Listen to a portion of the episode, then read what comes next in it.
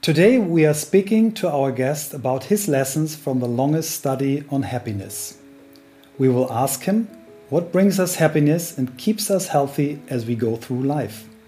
Many people would think money and fame are the answer to a meaningful life. He will tell us they are not.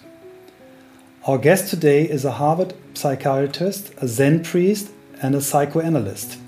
He's the fourth director in history of the Harvard Study of Adult Development, which is possibly the longest study of adult life ever done. For more than 80 years, his team and their predecessors tracked the lives of 724 men. Year after year, they asked about their work, their home lives, and their health, trying to determine what we need for a meaningful and healthy life. About 60 of the original 724 men are still alive, still participating in the study, most of them in their 90s. And they are now studying more than 2,000 baby boomer sons and daughters of these men. Since I watched his TED Talk, which is one of the most popular TED Talks of all time, 37 million viewers, I'm a huge fan of his work and his personal story. We're so honored and proud to have him as our guest in our podcast today. For almost exactly four years, we are now on our way to new work. How can a topic that plays such an important part in our everyday life create more meaning in our lives again? How do we get people to draw strength and motivation from their daily work again? And how can one succeed in living a happy, healthy, productive, and fulfilling life even in such difficult times? We are looking for methods, role models, experiences, tools, and ideas that bring us closer to the core of new work. We are always concerned with the question of whether everyone can really find and live what they really, really want in their innermost being. You are at On the Way to New Work, today with Robert Waldinger. Hello, how are you, Robert? It's very good to be here. I'm honored to be able to talk with you. That is so nice. We are talking from Hamburg to Boston. It's uh, yeah 9 9 a.m. in the morning for you and uh, 3 p.m. for us and we're yeah we're happy. We, we can see each other but as you know it's a podcast so our listeners will just listen to what we're talking about.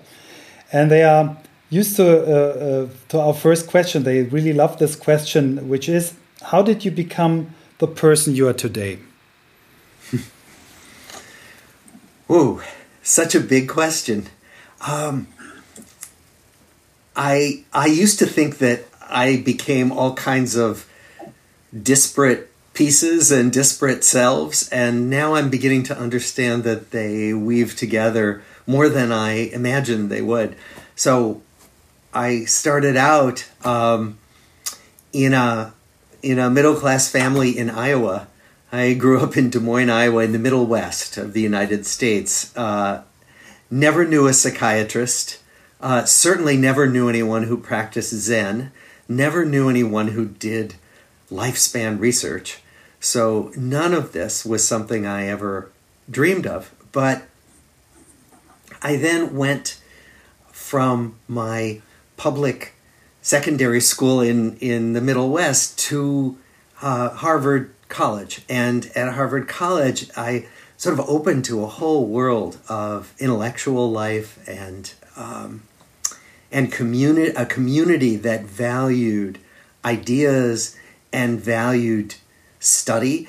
And that was wonderful because I grew up in a place where the most important things were football and what the girls wore in terms of fashion and I love those things too but it was wonderful to be in a place where where the things that I also cared about were valued and so um, my path led me over and over again to the things that I found that I cared the most about. So within medicine, for example, I discovered that I didn't really care as much about physical disease as I cared about how the mind worked. So, for example, in medical school, we, we learned about the 12 different types of thyroid tumors, but I didn't really care about them unless someone I knew had a thyroid tumor. But I found that once I read about how the mind worked, and I read about psychiatry, I would go home and want to read more. And that began to be my signal, my litmus test, if you will, for what I gravitated toward. and then I began to gravitate toward studying what allowed people to thrive because my training was in illness, including mental illness. And I found that fascinating, but I also wanted to know what some of the factors were that protected people from illness and that allowed people to be strong even in the face of difficult circumstances. So, all of those things brought me toward first psychiatry and then lifespan developmental research, which is what I do. And then I became fascinated with meditation and accidentally wandered into a Zen meditation group, five minute walk from my house, thinking I just wanted a little bit of relaxation. And now it's 15 years later, and I find it one of the most important influences, not just on my personal life, but on my work, on my research, and on my clinical work with patients. So, all of this is a kind of meandering path toward uh, finding what I do today. Yeah, that resonates a lot with me, and I'm, uh, I'm, I'm very happy because I have the same feeling that uh, I'm now 56, that I start to understand why I did things uh, in my life, and and now it, it is getting together to become become a picture. But uh, I struggled so many times before, and I always thought, well, what am I doing here, and and why am I doing this? And, and now I, yeah, I can see at least uh, it is a puzzle. there are maybe 5,000 pieces. Uh, it's not all together, but, but it is a puzzle. It's not just random stuff. So, yeah. Also, for me, it's not all been a smooth path. I tried some things that I really wasn't that suited to and really didn't enjoy. So, I started out as a young psychiatrist uh, taking on administrative positions. I ran a training program for psychiatrists. I was an administrator in a clinic. Um, and I realized that I just didn't enjoy that work at all. So even though I could do it, I found it really draining for me and tedious. Fortunately, there are people who love that kind of work. And so what I had to do was try some of these things and realize that I didn't want to do them and then make a change. And fortunately, I was able to make a change, not without difficulty, uh, but I found that the more I kept paying attention to what I didn't like and what was draining for me, and then moved toward what I cared about and what was energizing, the happier I got. And so this was not a perfectly smooth path by any means. I tried things, I didn't enjoy them, didn't do as well at them, and then moved on. Cool. When was it uh, that you heard first about lifespan span studies? And uh, was it the, the, the, study you're working right now, which was the first contact to this, or had you other contacts to this kind of research for before? I first heard of this when I was a first year student in medical school. My, the director, my predecessor, George Vaillant, the third director of the study, lectured to my medical school class, and he started telling the stories of these men's lives. These men he was studying and had been studied since they were teenagers. And I sat there listening to this lecture thinking, this is the most interesting thing I could imagine doing. I never dreamed that I would end up working with Dr. Vaillant and then running the study eventually. But that's where I first heard of it and and wow. found it absolutely fascinating. Just in case someone is out there not having heard of that one, or is maybe too young to have listened or seen a, a TED talk, can you give a bit of context of this study and why it's it's so outstanding? Yes, yes. This is called the Harvard Study of Adult Development, and as far as we know, it's the longest study of adult life that's ever been done. It started as two separate studies in the year 1938. One group was a group of Harvard College students, undergraduates, 19 years old on average when they entered the study. And they were chosen by their professors as the best and the brightest young men And the idea was to study normal young adult development. So, of course, they thought if you're going to study normal young adult development, you study all white males from Harvard. It is now the most politically incorrect sample you could possibly have. yes. but that's what they did then. Um, and then the other group, unbeknownst to the Harvard group, was a group of inner city boys from Harvard's poorest families and most disadvantaged, uh, Boston's poorest and most disadvantaged families there was a law professor, Harvard Law School professor, Sheldon Glueck, and his wife, Eleanor Glueck, who was a social worker. They were interested in why some children from really difficult backgrounds, really difficult homes, why those children were able to stay out of trouble with the law, why they did not become juvenile delinquents. So they studied those children to try to understand what allowed them to thrive even though mm-hmm. every prediction would be that they would get into terrible problems. So the two groups were studied separately and then eventually brought together as comparison groups. And now we've studied these men, 724 total, for 83 years. Almost all have died, but about 60 are still alive. They're all in their 90s, the men who are still alive. And we've just begun to study their children who are baby boomers. They're in their 50s and 60s on average. And now we are designing the next wave. We're going to reach out to the grandchildren and some of the great grandchildren. Uh, and what we do is we study the big domains of human life. We study physical health, mental health, work life, including work satisfaction. And particularly, we study relationships, both uh, family relationships and intimate relationships, but also friendships and community involvement. So, those are the things we study, and we've studied them from 1938 all the way to the present. But as you can imagine, our methods have changed a lot. Uh, it went from being just questionnaires that people filled out and interviews and now we draw blood for DNA and RNA and epigenetic factors. Um, we uh, scan brains. We do all kinds of physical tests and measurements. And so our study is, in some ways, a history of the technology of human research because we bring in wow. new, new methods to study the same basic subjects. Hmm. So, so before we, we, we tell the story and, and the, the main result, maybe um, what would one uh, assume? I would assume that that a social class has influence on happiness and health. So I, I would think, yeah, it should be because they they have better treatment, um, better medication, they have better uh, better training in school, stuff like this. Uh, they have better food and so on, and maybe they they they uh, have more contact to sport and stuff like this.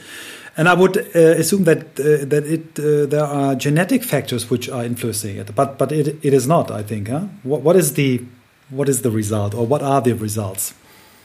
One of the biggest results has to do with social class. So we know that in our two groups, one started out in the most disadvantaged social class and one very privileged that the Harvard men, the privileged men, lived on average 10 years longer than the inner city men. And we think that that has a lot to do with both access to good health care and access to education that allowed them to learn about things like the importance of self care and regular exercise.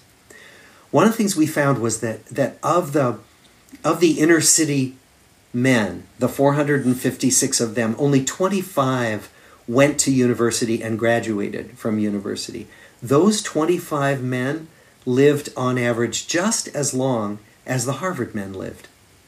Oh. And it wasn't because of their university degrees per se, it was because we think of their access to the knowledge about self care and uh, preventive care that helps people live longer. So we found, for example, no surprise to any of us, right, that smoking shortens your life and creates more disability. Abusing alcohol, abusing drugs, same problem. That regular exercise is enormously helpful. Um, and then I think you're you're hoping I will talk about the the surprising takeaway. yes. Well, let's take let's take some time more. The, Maybe the, we the, the, the, spoiler that spoiler. yeah. Uh, while we will talk about Zen and meditation later, but uh, uh, did, did, you see any influence by people who do, do meditation and and, and uh, self care in this direction, uh, mindfulness that that this has an influence? We didn't study it because, as you can imagine, this was the generation that came of age in World War II and shortly afterwards. Meditation was not something that very many people did at all in the United States at that time. Really, meditation didn't become something that was even known about much ex- until the 1960s and 70s. So, almost nobody meditated uh, that we know of. We didn't even ask about it until very much later in people's lives. Um, but we did ask about spiritual practices and we asked about religious life. And what we found was that being religious and going to church uh, didn't seem to make a difference. That the people who were not involved in spiritual life or religious life lived as long and seemed just as happy.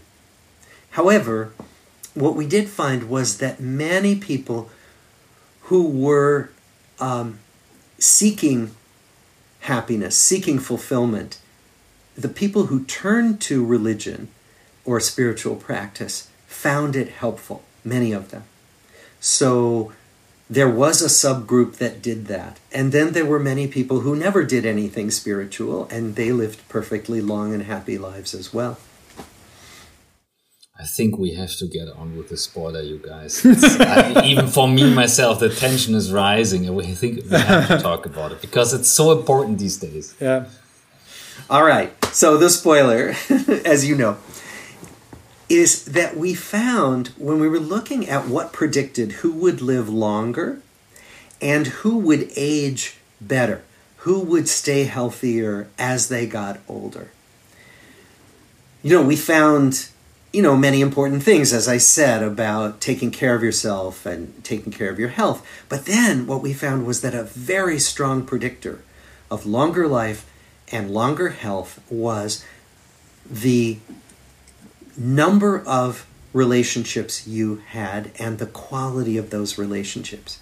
Meaning that the people who were more connected to other people and the people who had warmer connections with others stayed healthier longer and lived longer lives. And when we found that, we for, at first didn't believe our own data. We said this is this can't be true, really. And then what we found was that other studies in other parts of the country and other parts of the world were finding the same thing. And that's when we began to say, okay, there's there is something really important here that we need to look into. So we kept analyzing our data and we found over and over again looking at different aspects of it at different time periods that the findings were true. We also found that people who felt more isolated, who were more lonely, uh, had poorer health and shorter lives, and that their mental functioning declined sooner as they got older. And again, we found that this was uh, corroborated, that this was confirmed in other research studies. And that's important, as I'm sure you know, because we are just one research study. And one research study, by and large, doesn't prove much of anything in, in our kind of research, in this lifespan observation research, that you need other studies to confirm your findings because one study could just have findings that were idiosyncratic, that happened by chance. And although we do our best to, to prevent that and, and, uh, and check for that, still, the important thing is that other studies have found this as well, and they keep finding it over and over again. Mm-hmm. I, have heard about a study done by uh, comparing retired people um, without having context to animals um, with retired people having animals. Um, and that, that even the relationship between people and animals uh, can keep you healthy and, and more happy. Yes. And we have a hypothesis about that. We, we have not tested it in our research, but the question is why would having an animal, why would having a beloved dog or cat keep you healthier or help you live longer? Well, what we think about is stress and stress reduction. So, all of us have stress, and all of us need help managing stress. And if you think about it, relationships can do that. If you have someone you trust and you're having a terrible day and you go talk to that person, often you can literally feel your body calm down. You can literally feel your body uh, slow slow down your heart rate, slow down your breathing. And what we know is that a whole set of physiologic changes happen that are good for you. Um, that the fight or flight response that comes from stress is good if you need to run away from an angry bear, but you don't want that response to go on long term. And if we're chronically stressed, we're chronically in fight or flight response. So having a person or a dog or a cat uh, that will cuddle up to you uh, can be a huge help in reducing the body's physiologic responses to stress. And, and what we know is that the physiology of stress uh, involves chronic inflammation, it involves effects on the cardiovascular system, that gradually break down different body systems. So, the more we have this capacity to manage stress, to reduce stress, to calm ourselves down, we believe, and many studies are starting to show this, the, the greater is the likelihood that we will stay healthier longer. You said that um, if you, like, let's put it like this, loneliness is bad for your health if you're lonely, it's bad for your health. But you also said that living in a conflict is bad for your health. And earlier you mentioned that a warm relationship is important. I would like to know, also from your personal experience, how important it is to react in a warm way. Let's say if a person seeks conflict with you all the time, and let's say it's a, it's a very close relative, and it's very hard to draw away from that do you draw a line or do you react kind and warm? Although, like, what's you know what I mean? This this thin topic. Okay. And that's uh, Christoph. It's so important, and it's a really difficult question. So, let's take one extreme, which is a violent relationship. And as we know, there are many people in relationships where there's intimate partner violence, for example. Those are relationships that are very destructive, and simply staying there and trying to be sweet and loving while you are getting uh, physically abused is not helpful. And so, and of course, there are many complicated reasons why people are forced to stay in abusive relationships. But at the most extreme level, we know that stepping away from those relationships is important. There's been a study, for example, of very acrimonious marriages where partners fight all the time and, and high conflict marriages, those marriages turn out to be worse for your health than marriages that are not high conflict. Okay? So then the question is when do you say this marriage or this relationship is toxic to me and I need to step away? And that each person has to decide, and there's so many balancing factors, as you know. Uh, the presence of children, economic factors, so many things. But let's take the vast majority of relationships where conflict is normal. I mean, yeah. think about anybody you're close to. There's never a time where you haven't had a disagreement at some point, right? There's never a relationship where you don't disagree. So the real challenge is to figure out ways to manage disagreements and still maintain that bedrock of respect and affection. And when you can do that, that's there's tremendous potential for growth actually. Uh, when when people manage to work out conflicts and remain affectionate. In fact, we studied couples. We had them come into our laboratory and argue with each other, mm. and we videotaped them. And um, we would have them uh, tell us what are some of the things you usually argue about. It might be money, it might be sex, it might be how you raise the children. And then we'd ask them to pick a topic and argue. And they would forget about our video cameras and they would start arguing.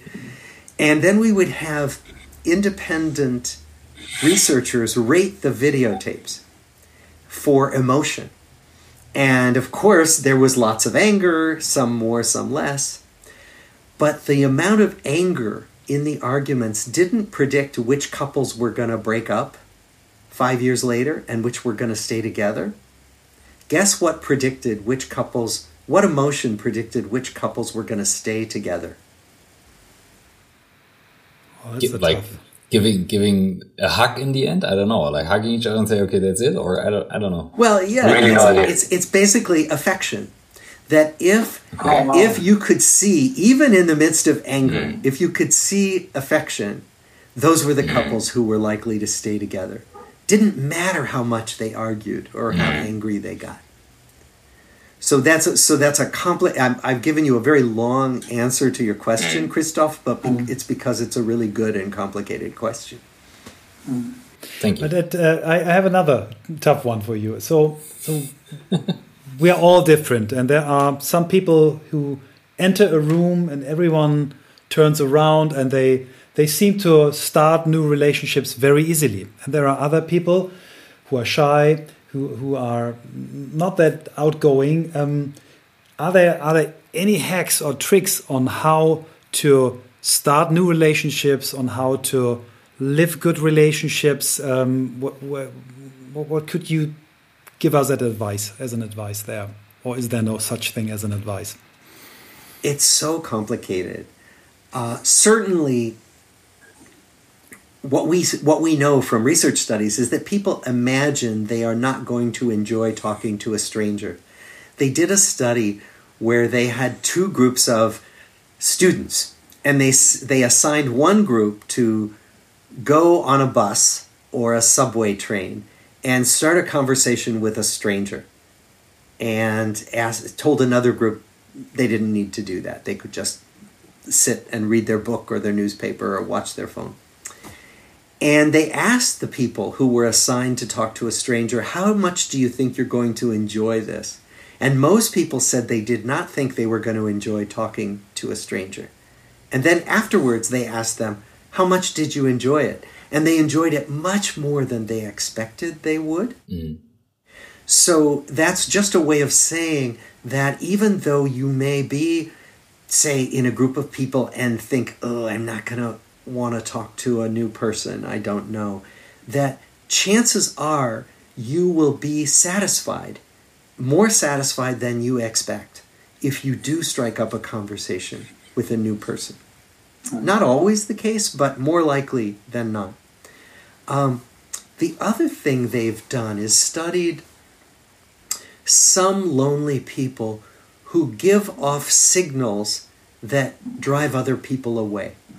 And these lonely people don't mean to be giving off these signals, but there are certain social messages that get given out that make other people just gravitate toward the other side of the room. And so they're trying to they're trying now to learn about what these factors are and how to teach people what they're doing first of all to notice because it's outside of awareness, and then teach people to give off different signals instead.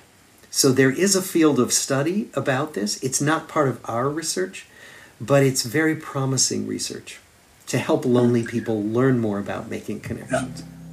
Und unser heutiger Werbepartner ist das äh, Schnelltest-hamburg.de Team. Ähm, mir sehr eng verbunden, weil meine Kolleginnen und Kollegen von Hyrox diese Initiative äh, ins Leben gerufen haben. Wir haben uns sehr früh mit dem Thema Testen beschäftigt, weil wir wissen, dass wir für unsere Hyrox-Events natürlich in Zukunft ähm, solche Services brauchen und sind jetzt in der Lage, diese Schnelltests äh, auch anzubieten. Wir unterstützen die Stadt Hamburg beim Aufbau von Services und für Privatpersonen gilt, ihr könnt euch dort kostenfrei anmelden.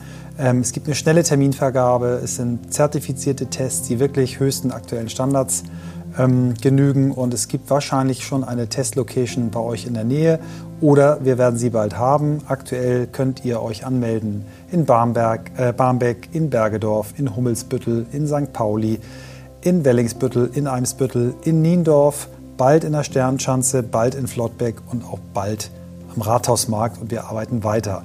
Ähm, also, wir würden uns freuen, wenn ihr diese Services nutzt, wann immer ihr vielleicht einen Verwandten besuchen wollt, euch sicher sein wollt, dass ihr quasi für die nächsten Stunden ähm, nicht ansteckend seid, denn das ist es, was ihr beim Schnelltest herausbekommt.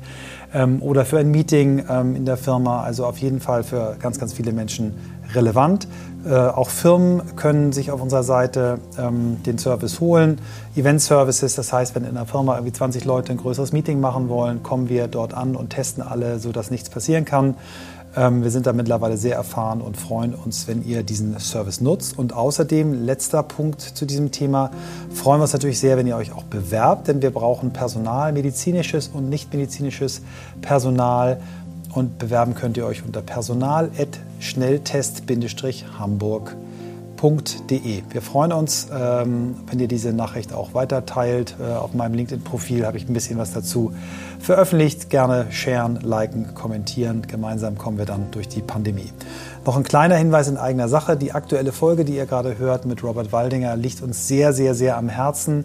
Wir würden uns freuen, wenn sie euch auch gefallen hat, äh, ihr mal vielleicht auf den Plattformen bei Apple oder Spotify oder auch sonst mal ein paar Sterne vergibt.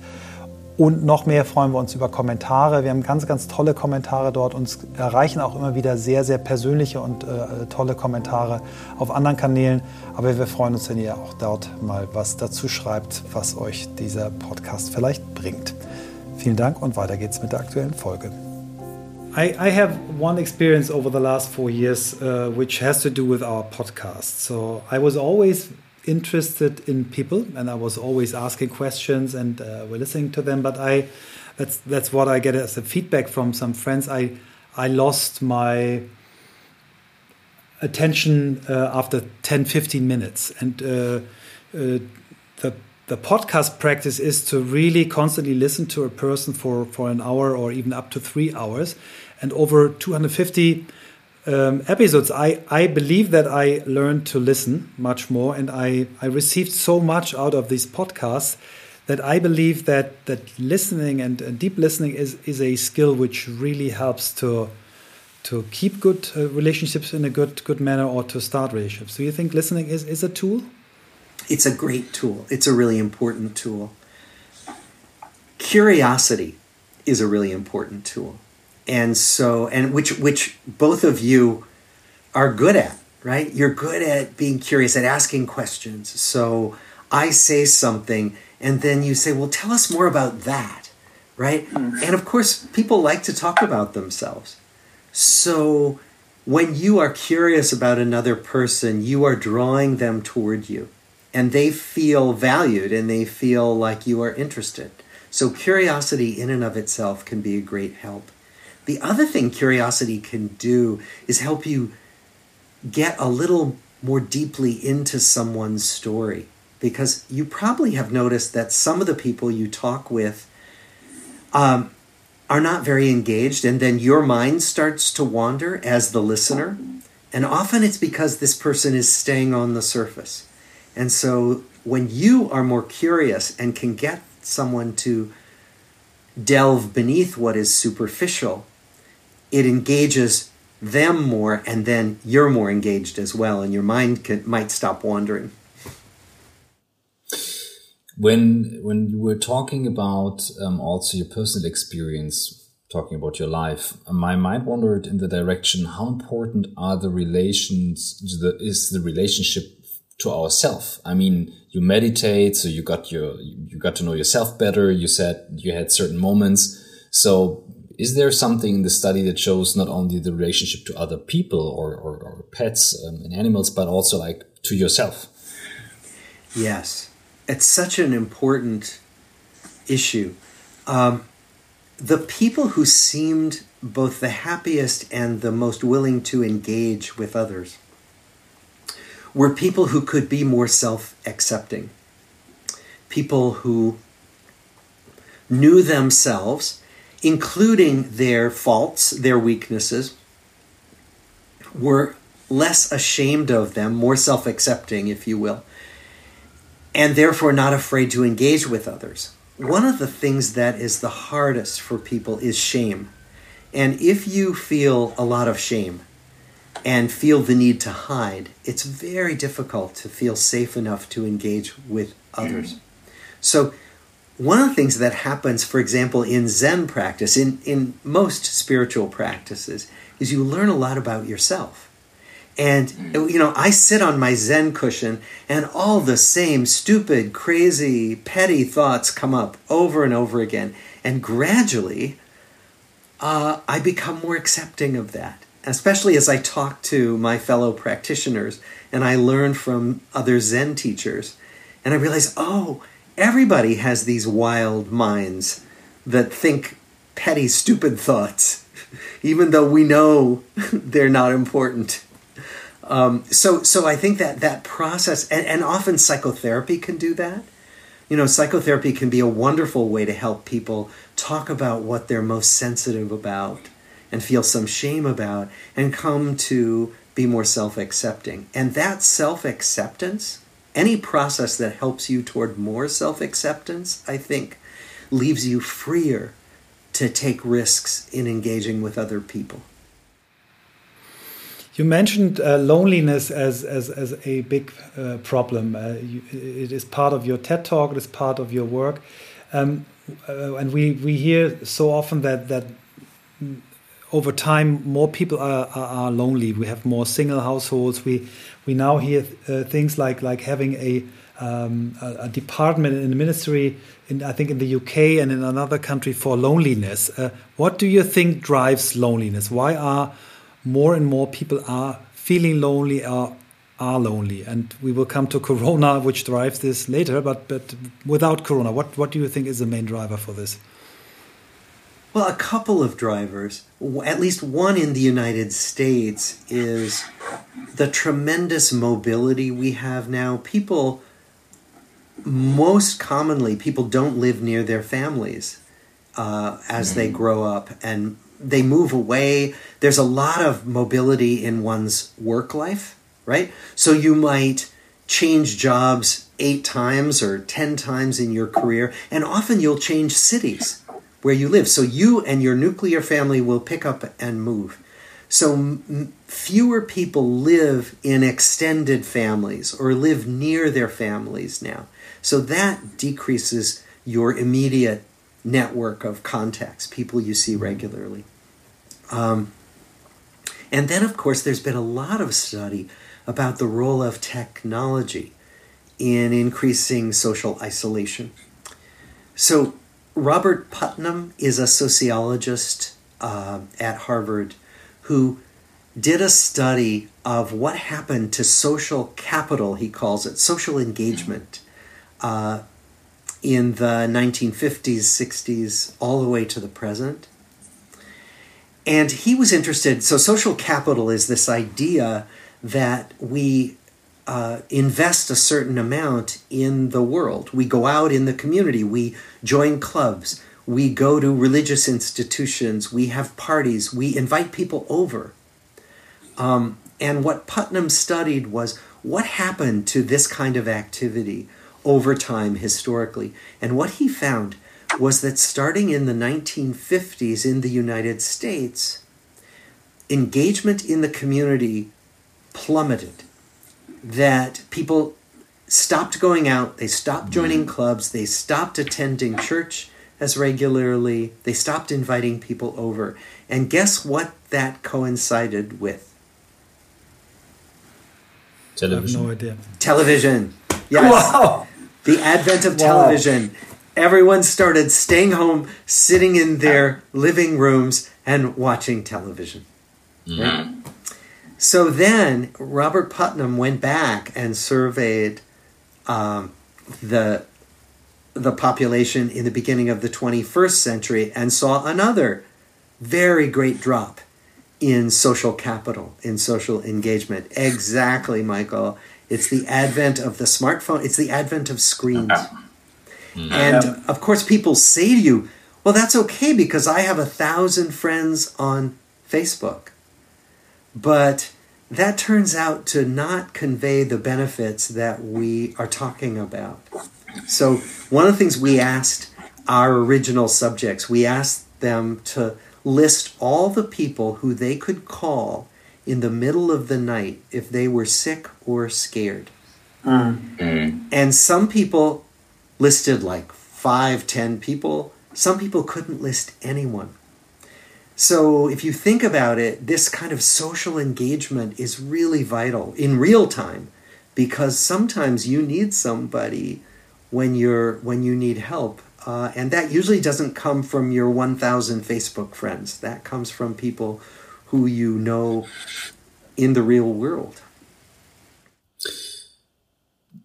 Robert, I, something goes through my mind regarding the topic that we have in the podcast. It's called New Work. And there is the hypothesis of the inventor, Friedrich Bergmann, who came up with the term and said, work can become the thing that makes people stronger instead of weaker if it is organized in the right way. But in Germany, we use it only as new work and look at the work part. In the US, they usually call it new work, new culture, including the communities. You build something around the work that is more than just the actual making money.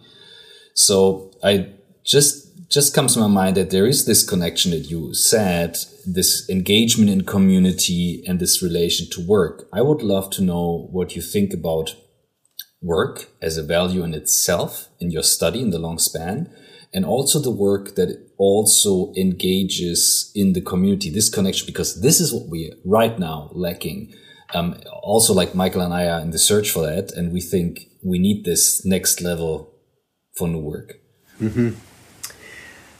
Work is a tremendous source of social engagement potentially um, because we spend so many hours of our lives at work.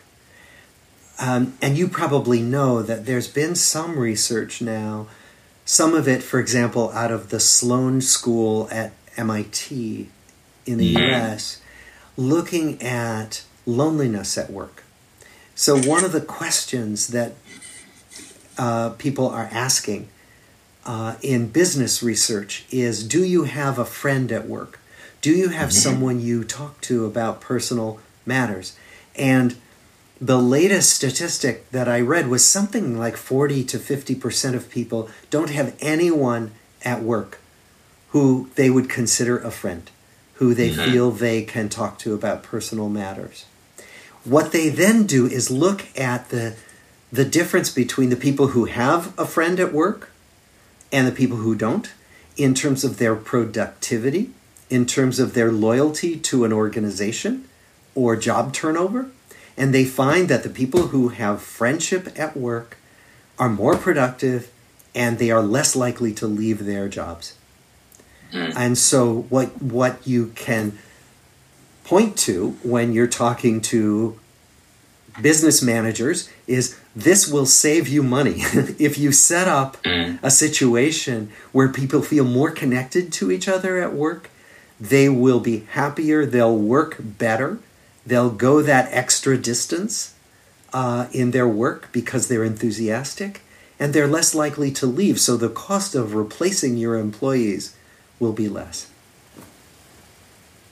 I did that answer the, interesting. was that the question you were I was, yeah, that's one part. And the second, that go, because you said the engagement in communities has been plumbing. And um, the question is if the engagement in communities, if we give it back, like if we say, okay, let's do something that goes beyond just our job and let's look around what's happening right now. I mean, we're all sitting at home. It's Corona time and we can see what is happening to our direct neighborhood. And is it that you say engaging in that social close community will expand our lives, make us more healthy, luckier, happier? Absolutely, it will.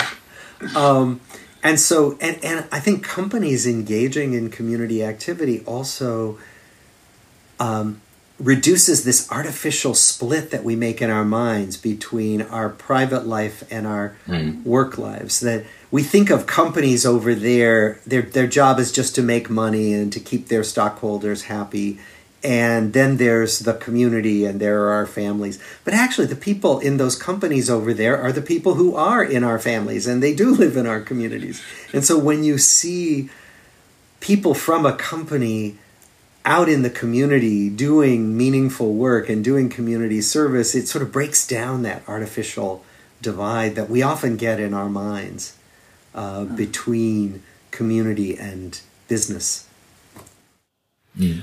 Uh, let, us uh, let's come to Corona because I think Corona mm. is uh, is something which which influences every aspect we are talking about now. And uh, my question would be, what what you think will be the the impact of Corona on on relationships, and maybe uh, you could uh, give us some hint if strong relationships gives us the chance to come better through this pandemic. I, I, could give the answer by myself, but I, I would love to hear it from you. Yeah. Well, certainly, you know, I can also speak to our research. So, our original study participants didn't go through a pandemic. They were too young for the 1919 flu pandemic, but they went through World War II. They went through the unrest of the Vietnam War. They went through 9 11, which in the United States, as you know, was a terrible upheaval. Um, and when we asked them, what got you through these difficult times, almost everybody talked about relationships. Um, whether it was, you know, romantic partners, uh, friends, children, fellow soldiers in the war. So everybody cited relationships. And I think that's what we're seeing now in the pandemic as well. The difficulty, of course, with the pandemic is we're we're cut off from some of the people who we're used to being able to see, and some people we desperately want to be able to see. So uh, that has to come back, and it will come back as more and more people are vaccinated and we feel safer to be with each other again. Um, and then we're going to need to invent new ways of being together, particularly being together informally. So if more work happens remotely, so if, you know, I'm sitting, I have not left my home in nearly 12 months. I don't go to my office at Massachusetts General Hospital, and I'm, I'm told not to go there. None of my colleagues are there. I do my work here. But if I do that, that means that the casual conversations that I'm used to having can't take place. The person I meet in the hallway by chance, the person who I see and say, let's go have a coffee. I have a few minutes. Can we talk? That those kinds of informal get togethers don't happen. So, how are we going to replace those if more of us are working remotely? they need to be replaced mm-hmm. because what we find is that those casual interactions are often both very energizing and uh, stress relieving and helpful. Um, and at the same time, they can lead to other important things. I mean, how often have you, by chance, heard about an opportunity that you never mm. expected to hear about because you just happened to see someone at a coffee shop or at the at the coffee machine at your office. Uh, and so we need some way to replace those casual interactions. Have there been times that you know of where everyone was told to disconnect to each other? We talk about social distancing for saving lives. I mean, this is exactly the opposite of what you're telling me. Uh, telling in the study. And I mean, my son is three, so one third of his life he has been told to stay on distance with with other people. What will this do to us? Is this not even worse than Corona? I mean, like, how long can we do this? Yes. It's definitely bad. Whether it's worse than Corona is hard to say, but the mental health toll of this, the cost of it, is huge.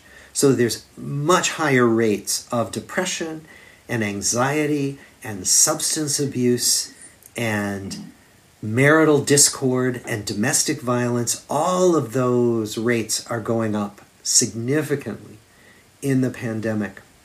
And so, what that means is that there's a mental health crisis that we're going to have to address. And again, as people are aware of this, they're trying to bring more resources to that problem. You know, so we're looking for more government funding in the United States for health, mental health care. Uh, as you know, mental health care is is underfunded. It's poorly funded in the United States. I don't know so much about the European Union, but I imagine that's the case as well. It's not funded on a par with physical healthcare. Um, so we're going to need to address that. And we're going to need to address the delays in child development that happen. I mean, your three year old son would probably otherwise be playing with children more of his day, right? And that play is exact, that's his work. That's what he does to develop socially, emotionally, intellectually. So he's going to need to catch up. He won't be alone. Uh, all the other three year olds in the world are in the same situation. But um, but we're we're going to have to address that, and we're going to. It's going to be different for every age group. Yeah. In, in, in Germany, some, some journalists speak of the lost generation when they talk about the consequences of COVID 19 on young people. Do you think it's really so bad? Or do you think we will come back to, to normal very soon so that we can yeah, make them forget this stuff they saw? I don't think it's either extreme. I don't think we're lo- the generation is lost. I don't believe that because human beings are so resilient. And if you think about think about what we are doing now that you know and and our daily lives where we've been able to work. I have a very full work life, right? I never dreamed this would be possible. Right? And we did it in the space of 2 weeks. I changed my whole way of working as I did. Mm-hmm. I bet many of you, you know, you two did and and most of the people you know. Okay, so if I think about the adaptability of human beings, then I think we are not a there's no lost generation, but it is a changed generation. Um, and then at the same time, when you said, Michael, well, we'll go back to normal, it's going to be a new normal. It's going to be different from what it was in many ways. And, and some of them we are predicting now, and they'll probably come true, those predictions. And some of them we haven't been able to predict. And we're going to see as we go forward. Yeah, you're right.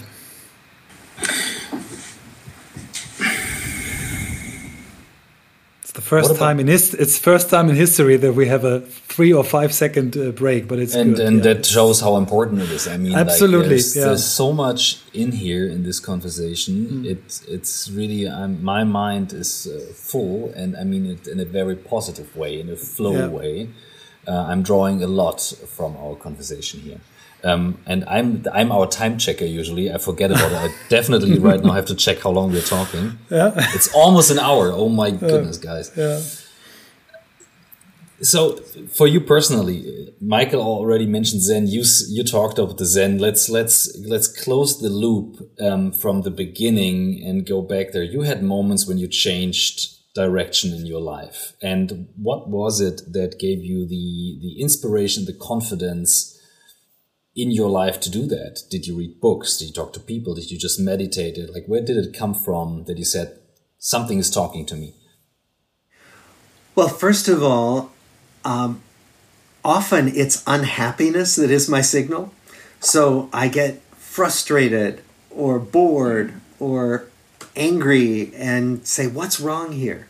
And so that becomes my first signal. And usually it's not happy, right? I'm not I'm not enjoying this, but suddenly I say, oh, something's wrong. And so that that's the first thing that makes me stop and say, what's happening here for me and, and look around and say what might be what might need changing.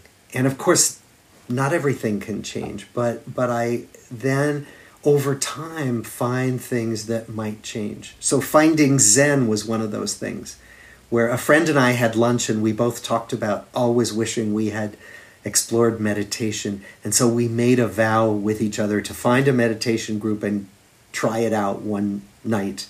And we did that, and the rest is history.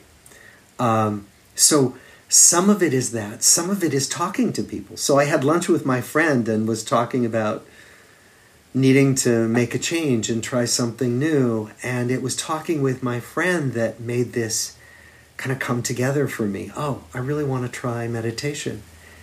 Um, and then some of it is chance. So I put myself out there, went to a Zen group because the Zen group was meeting at a church that's a five minute walk from my house. Nothing more significant than that. I wasn't looking for Zen, I was just looking for relaxation. But by chance, I found a really good Zen teacher, a wonderful person who I felt I could learn from, who was willing to take me on. And I found a, a whole philosophy and spiritual practice that I resonated with. But there's no way I could have predicted that. So for me, the changes that happen include uh, trying new things and chance. And sometimes what I try doesn't work out, and sometimes what I try works out well. Mm. Wow.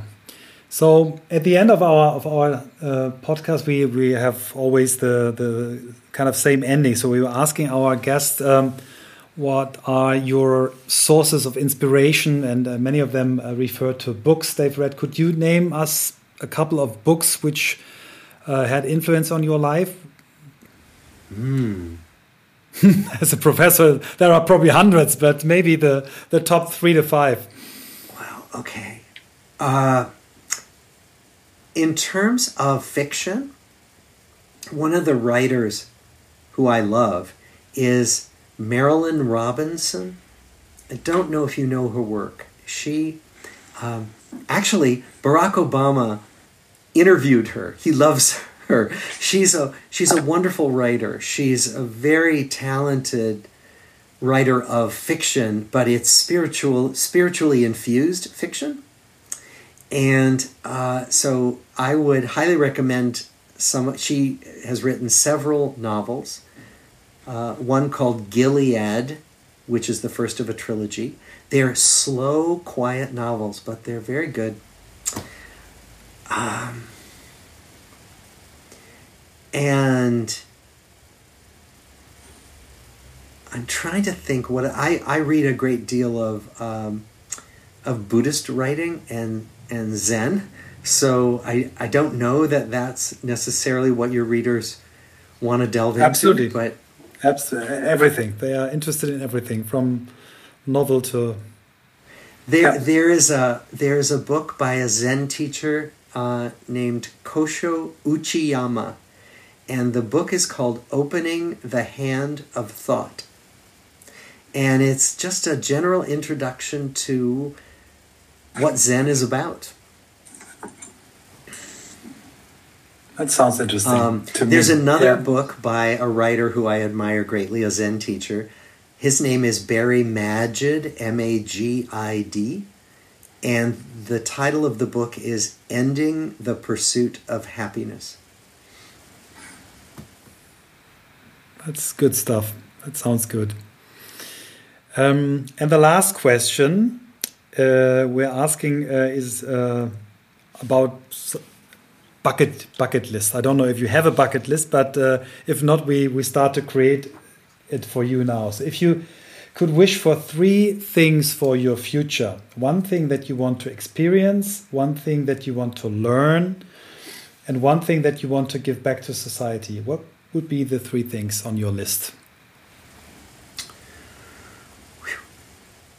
So one thing I want to experience. Mm -hmm.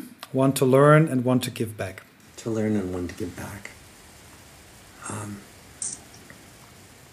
I would like to experience more new places in nature that I haven't experienced because I find that those are really powerful experiences for me. So I've never been to Africa and I've never been to Australia, and I would like to go to those places.